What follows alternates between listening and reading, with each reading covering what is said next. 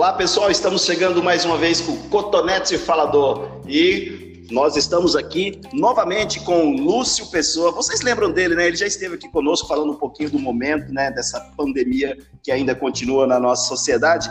E hoje eu vou conversar com o Lúcio Pessoa e ele vai falar exclusivamente, gente, de uma coisa que realmente alimenta a alma. Vai falar de poesia. Lúcio Pessoa, grande poeta, bem-vindo novamente à Alta Floresta e de certa forma, para o Brasil. Lúcio. Oi, Jean, o prazer é meu estar de volta aqui conversando com você, com vocês todos. Ainda mais trazendo um tema que realmente é algo que me move todos os dias, que é poesia. Prazer imenso. Muito bom. Prazer vai ser é, a galera quem vai sentir esse prazer ao ouvir você falar de poesia, que é algo que eu percebo que te move muito. Lúcio, fala para nós que tipo de poesia que você faz, de onde vem essa sua inspiração para fazer poesia e o que, que é necessário para ser um poeta, meu amigo. Nossa, perguntas difíceis essas, né? É, vamos começar de trás para frente, então. Eu acho que o que é, é necessário para ser um. Eu, eu normalmente falo, é, Jean, para as pessoas que é necessário que se desperte o olhar poético para o mundo. Então, acho que a grande, a, o grande milagre que a poesia proporciona é você enxergar algo que já foi definido de uma forma, que tem um conceito e um título, e você dá para esse algo múltiplas interpretações, a ponto de essas interpretações tocar a alma das pessoas, sensibilizá-las, emocioná-las e transformá-las. Então, eu acho que as pessoas precisam sim despertar esse olhar poético para o mundo, independente de serem poetas. Porque não adianta é, uma pessoa se debruçar sobre um livro de poesia de mil páginas se ela não tem é, esse, esse olhar.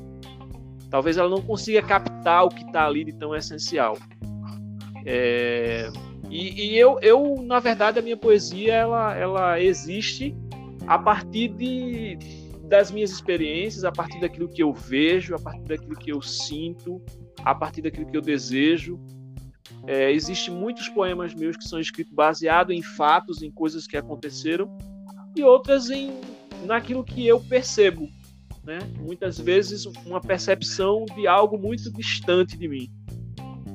Então, é, se você for olhar meu, meu último livro, né, eu tive agora o prazer de, de, lançar o último livro, é um livro de poemas chamado Eutono, e é um livro que eu digo que é, um, é uma coletânea de poemas que é quase que um estilhaço. Então, eu falo de diversas coisas, de diversos é, assuntos.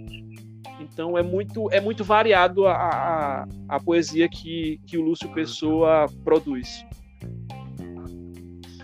E como que, que Lúcio se torna poeta? É, qual foi a motivação? Foi motivação que veio das escolas, que veio da família, ou que veio de algum livro que você leu, ou que vem de, de certa forma, aqui eu vou falar de certa forma também com, como fã dos grandes poetas né, que, que pairam aí pelo nosso país, mas em especial pelos poetas, poetas nordestinos. Estes parecem que carrega a poesia até no, no, no toque, né, na, na, na, na, poeira que passa, ele consegue fazer poesia. De onde vem isso, Lúcio?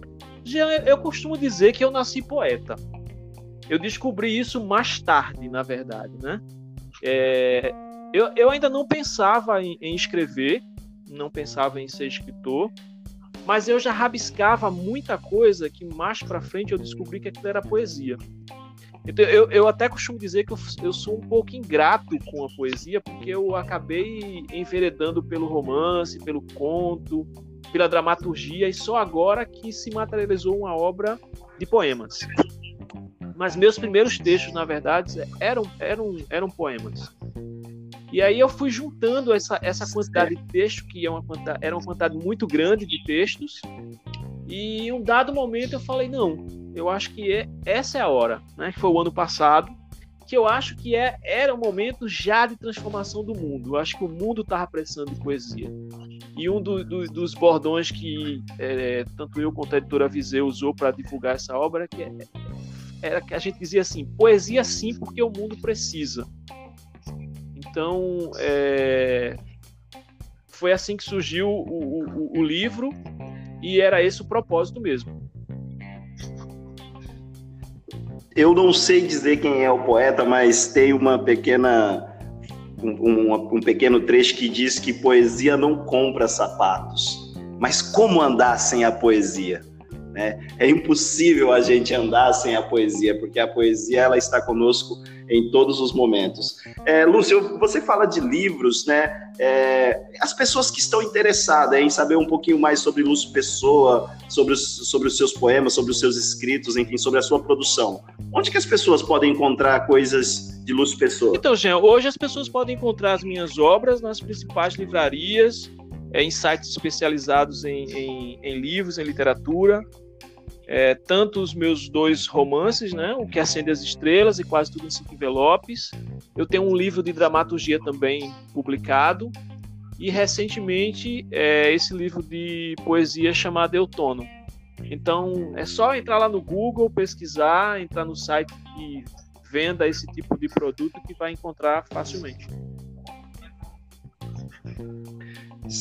É, voltando na, na, na frase, na, no fragmento anterior que eu disse, que a poesia não compra sapato, mas como andar sem a poesia, é, como que você observa o andar poético no país hoje? Como que a poesia está andando neste país hoje?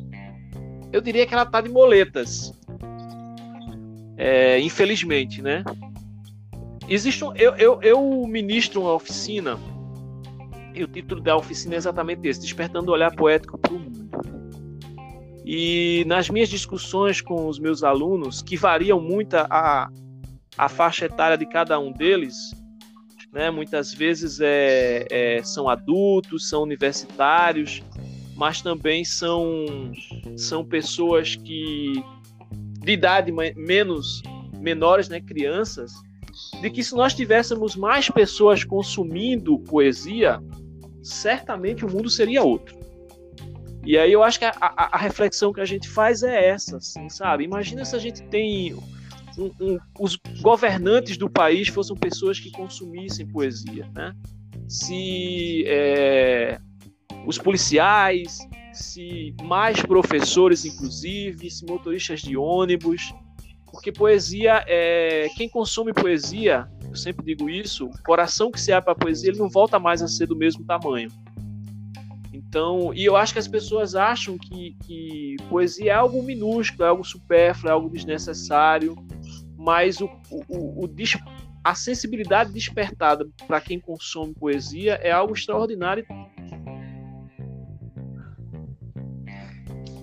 Lúcio, é, a poesia, ela, as pessoas precisam consumir poesia assim como elas consomem o seu alimento necessário para sobreviver todos os dias.